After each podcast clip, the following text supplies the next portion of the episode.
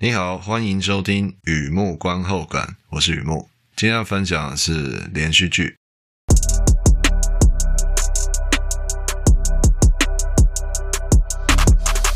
今天分享的是连续剧。事实就像一颗变态声卡球迎面而来，我梦见大人的谎言生活。没错，大人的谎言生活连续剧啊，小时候样样巨大，长大后比比皆小，很啤酒。大人的谎言生活，和以前一样，现在聊一下这套剧大概在演什么。这是一套意大利的连续剧啊，描述一个女生名叫乔凡娜，家境很好，好到不太真实啊，有点怀疑未来该追寻什么，有点怀疑自己是不是爸妈亲生的。青春期的她想要找自己，发现姑姑维多利亚，一个爸爸反对来往的亲戚啊。有些个性与习惯呢，相处起来非常的亲切。乔凡娜开始探索小时候不知道的秘密，认识到成年人的谎言生活。La vita b u g e t t a degli adulti，二零二三年的意大利的连续剧，Netflix 直播，全剧共六集。故事来自 Elena f l a n d e 的同名小说，Edoardo Biaggi 导演，并且参与编剧工作。Giordana Marengo、Valeria Golino 两位主演。故事背景呢是九零年代的意大利那不勒斯，或者说拿波里这个城市哦，也是原著作者 Elena Ferrante 常用的故事背景。他的作品还有他的家乡，就是你知道，是这样作者对家乡有很深的情感的，写故事的时候常会写到他家乡。人物方面有关成长的体会，是用悬疑的方式在讲啊，嗯，是一套有创意的剧。特别介绍这套剧的音乐，我个人很喜欢啊，所以特别介绍一下。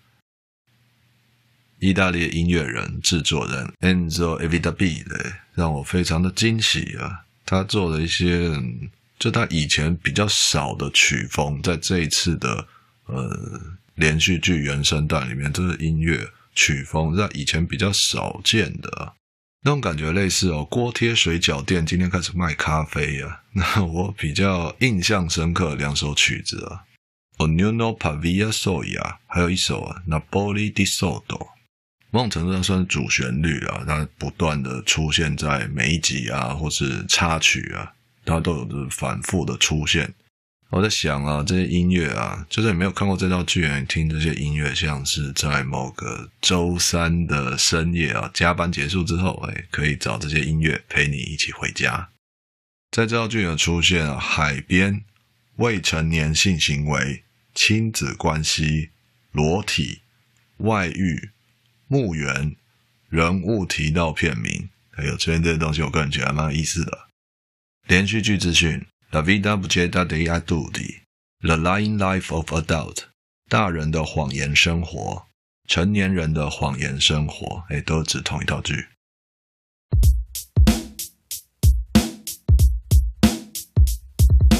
第二个部分，第二阶段，一如往常写下一些随笔哦，雨幕观后感嘛。追完这套剧，让我想那些东西带给我什么样的感触？一开始啊，照旧，小额抖内，小额大新，在网站上有抖内按钮啊。如果你觉得我做东西还可以啊，欢迎支持与鼓励，谢谢你。好的，我的网站呢提过不少次，Elena f r o n d e 的小说翻拍成影剧，像这个《失落的女儿》啊，《我的天才女友》啊，Netflix 啊，HBO 都有播。那《我的天才女友》她。小说的名字是《那不勒斯故事四部曲》，啊，有四算大本啊，四大本，是一个相当长篇的故事，非常好看，非常的好看。我意思是，小说和翻拍成呃 HBO 影集都非常好看，我甚至好看到怀疑世界上好像只有我一个人在看。这样讲当然是夸张了，或者说在。怎么讲？台湾啊，中文亚洲很少人讨论，真的很少人讨论。我的天才女友。好，那今天要聊这套剧呢，也是翻拍他的小说。我比较晚知道，就是说二零二三年初上架，年底我才开始追这套剧啊。嗯，是比较晚啊。那你也是知道的，有时候追剧就像爱情，迟到总比不到好嘛。哈，那哈 La vida bella della donna，全剧共六集，在讲成长体会。十五到十七岁，女主角的人物设定的年纪啊，十五到十七岁，在那即将成年的路上啊，女主角乔凡娜就探索了什么，感受到哪些。第一集，乔凡娜在海里，在水里，或者说某种超现实的次元里，那边漂流漂，诶，不是漂流，她在漂浮，在那边想哦，小时候觉得东西都很大。长大后好像东西都变小，他讲那句话就电击了我，真的电击哦，不是柬埔寨的那种，我直接想到小时候某种我自己的记忆中了，某个野餐还是烤肉之类的户外活动，吃吃喝喝嘛，我得用两只手才能倒可乐，多希望有人可以帮我拿好那个快要被风吹走的塑胶免洗杯，这小时候。长大后没有这种困扰，对吧？可乐好小瓶啊，杯子更小杯啊。真的要说什么东西在乱动啊？那大多是玻璃酒杯在那边乱动啊，那肯定是另外一个故事了。然后想说的是啊，小时候觉得东西都很大，长大后好像东西都变小。这话用来破题是非常好的。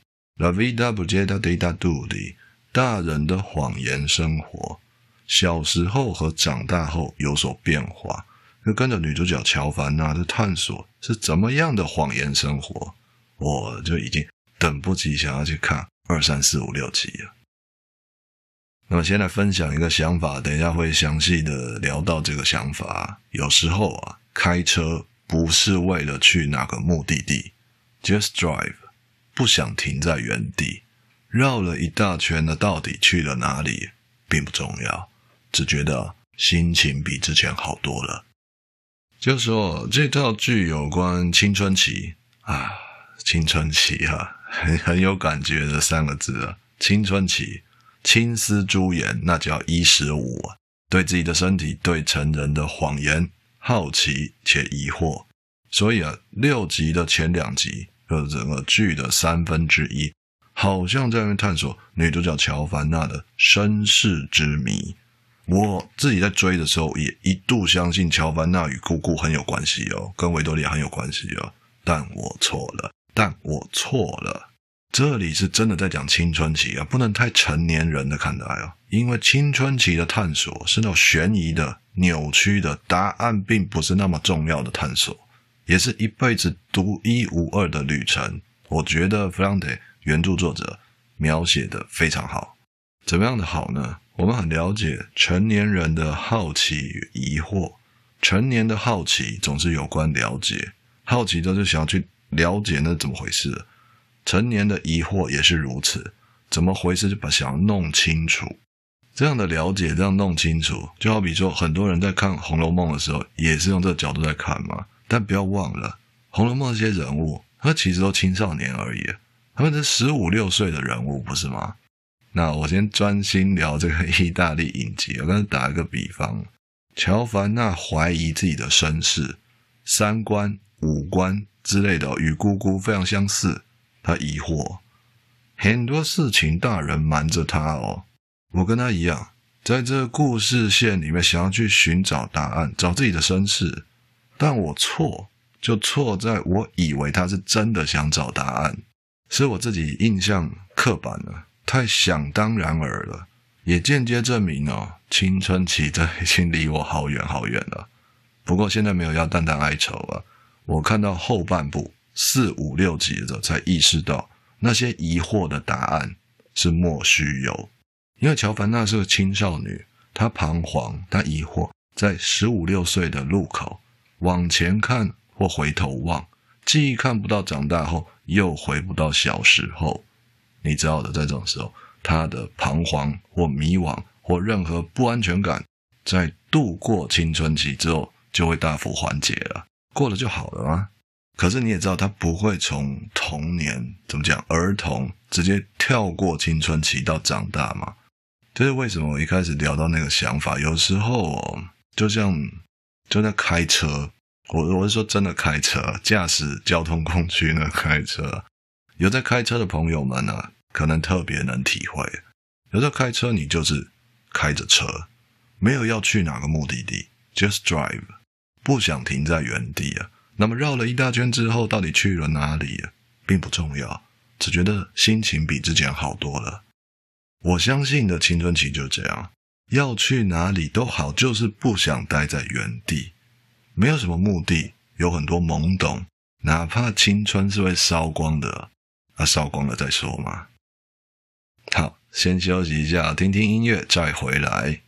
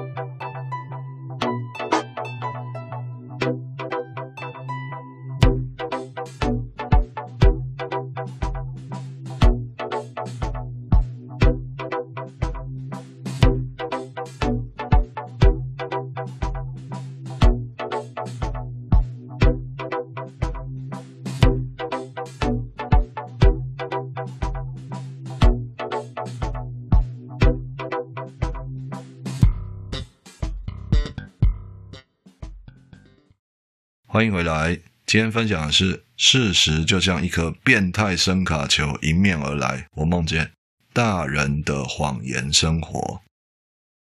前面聊到青春期啊，没什么目的，有很多懵懂，哪怕是青春会烧光的，烧光了再说嘛。接下来蛮有意思的哦，没有什么目的，并不代表什么都不做。相反的，你看女主角乔凡娜做了好多好多事啊，是种伤害。伤人且害己，看得很心疼。在我心里啊，我会说乔凡娜做了好几种越界、跨越界限的越界，他做了好几种的越界，这个概念。你要说他嗯过分，我也不反对，就是他呢做了好多件事情都有关超过他自己的本分，哎，过分。你知道吗？有时候要真正认识到东西，他就必须越界和过分。比方说，有的人会故意气你，做一些过分的事情，他是故意的，走一个情缘的表面张力，想知道你在这段情缘里面，你可以接受到什么程度，你的极限在哪里。同样的，会这样相信的人，他们的自我成长也会做一些越界或过分。只不过他们自己不太会承认这样的字眼。我会讲他们，我们就是我，我本身不是这样个性的人，但我试着去了解不同个性的人。像这样个性的人，他自己不太承认这种字眼，什么越界，哪有过分？他比较喜欢去说尝鲜或体验。好，我觉得怎么形容都可以，我都接受。它是一个主观立场、被动立场的的说法啦，我觉得都可以。那女主角乔凡娜做了好几种，我印象中比较深的有三种，三种越界，顺序不重要。第一个是阶级跨越，阶级跨越。乔凡娜找她的姑姑，从那不勒斯的中产阶级社区进入了贫困生活圈，她越过了那条界。老实说，阶级跨越在这故事里不是特别的细节。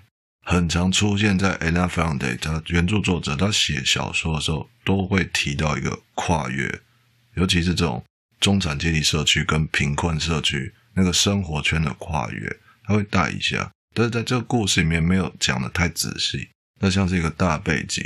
那我个人觉得最细致的是 L'Amica Geniale 那不勒斯故事啊，不好意思，我知道这比较常见的名字是我的天才女友啊。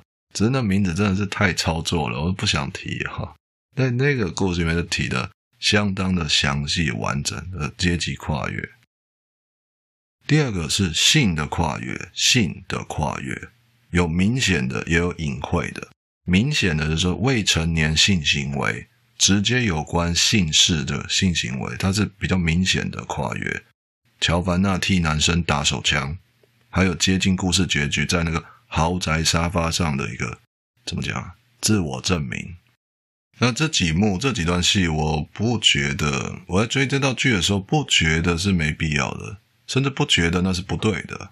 未成年性行为是不妥当的，可是，在戏剧表达上面，那个意思想要传达的时候，是明显的、健康的，可以接受到作者想要传达青少年，应该说青少女她的心情。当然不在这里宣导未成年性行为是合情合理的，不是那意思。所以我觉得在戏剧创作上，这个东西，嗯，未成年性行为不妥当，但它不能。那么快的就把它指向对或错，我觉得在戏剧上是可以宽一点的看待。既然如此，我心中呃某种价值观，我觉得未成年性行为是不妥当、不适宜。他既然这么选择这么做了，他跨越了一个性的跨越、性的界限。我相信那就像一个烈酒的后劲、成长的宿醉。说的直白一点，做了之后遗憾，所以说看得很心疼啊。这是比较显性的部分，那比较隐晦的则是乔凡纳与罗贝多所谓的在喜欢的人面前逞强了。我觉得那是很可爱的，也是很可笑的。什么形容都好，总之那行为不是错的，它是可爱的，也是可笑的，但它不是错的。当我们在逞强的时候，任性、突破各占一半。逞强呢，包含了任性而突破，任性是不会进步的。但突破会，就说，我现在逞强的时候，完全是出自于任性，我就是要这样，哎，我就偏不信，我就这样这样做，这样做一万遍都不会进步的。可是逞强有时候是为了突破，它是会进步的。换句话说，必须逞强了才知道结果啊！之前只是一个预想而已，这真的要这么做了才会知道结果。想想我都觉得真棒啊，是青春期很迷人的体温。还有第三种越界啊，特别换一段聊，它是一个比较大的想法，我的我的心得啊，它比较比较大，比较我我试着这样把它说清楚啊。成年人的谎言生活这个词哦，成年人的谎言生活。乔凡娜坐在车上听他爸爸说婚姻关系，没有这道剧你有印象啊？当然，两父女在车上谈话嘛。还有另一幕也是对话，是乔凡纳和他姑姑。姑姑换工作之前，他准备要离开那不勒斯了。乔凡纳听到姑姑说了一些真话，我没有记错的话，应该是第六集。第六集有这样一个，本来以为姑姑搬家之前见不到面了，诶，去找姑姑的时候有见到面。那时候就说了，姑姑亲口说了一些真话，这真话要打个引号啦，类似啊，这么多年来到底是怎么回事呢？来，姑姑跟你说清楚。那两段戏让我看得很有感觉，我在想该怎么去形容那种感觉哦。乔凡娜女主角怀疑自己的身世，不是那么警察办案的去去找寻那个真实的身世哦，没有没有那个样子，只是想平复一些不安全感，青春期的不安全感。我到底是不是我爸妈亲生的啊？有那种不安全感，那当然不会在沙发上躺着翻来翻去，然后不安全感就好。他一定会去做点事情的。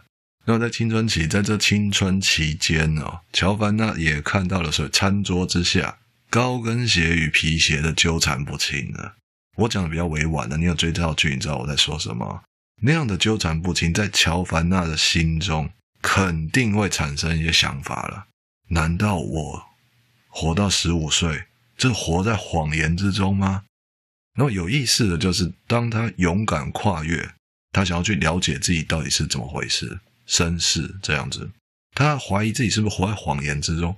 那个跨越就像是走到谎言背后，当他知道那一刻，知道所谓的事实真相啊，整个一切就像是一颗时速一百六十一公里的变态声卡球，他能接住吗？或者说，成年人的谎言？未必是他以为的谎言，他能明白吗？我认为这种感受是成长过程中非常非常重要的，意识到事情跟自己想的不一样，从那一刻开始会意识到事情跟自己想的真的不一样。影集结束了，第六集大结局，那个小本本啊，有一个女主角乔凡娜手上拿了一本。小册子啊，小本本就对了。我看了很感动啊。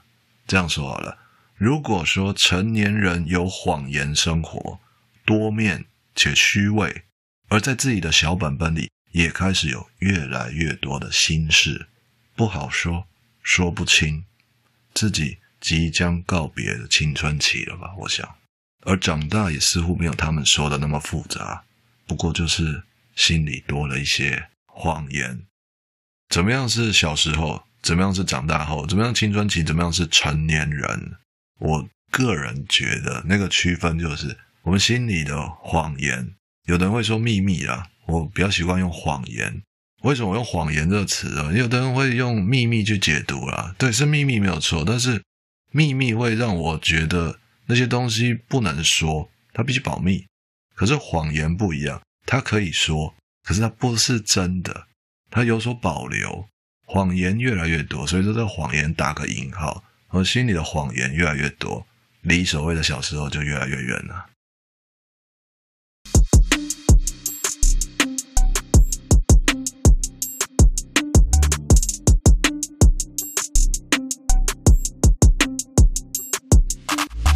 好的，介绍边分享到这边，事实像一颗变态声卡球迎面而来，我梦见大人的谎言生活。嗯，其他人怎么想我不晓得。我个人看这套剧，我本身就很喜欢看 Elena Ferrante 翻拍的影剧。那除此之外，我看这套剧拍的其实蛮前卫的，就说它不是那么的呃青少女心事，它有用跟原著故事有关系，但是它拍摄的方式更悬疑，这有点像侦探办案一样。我到底是不是我爸妈亲生的？那它有呢，还有。音乐搭配音乐，很多悬疑的节奏，悬疑的旋律。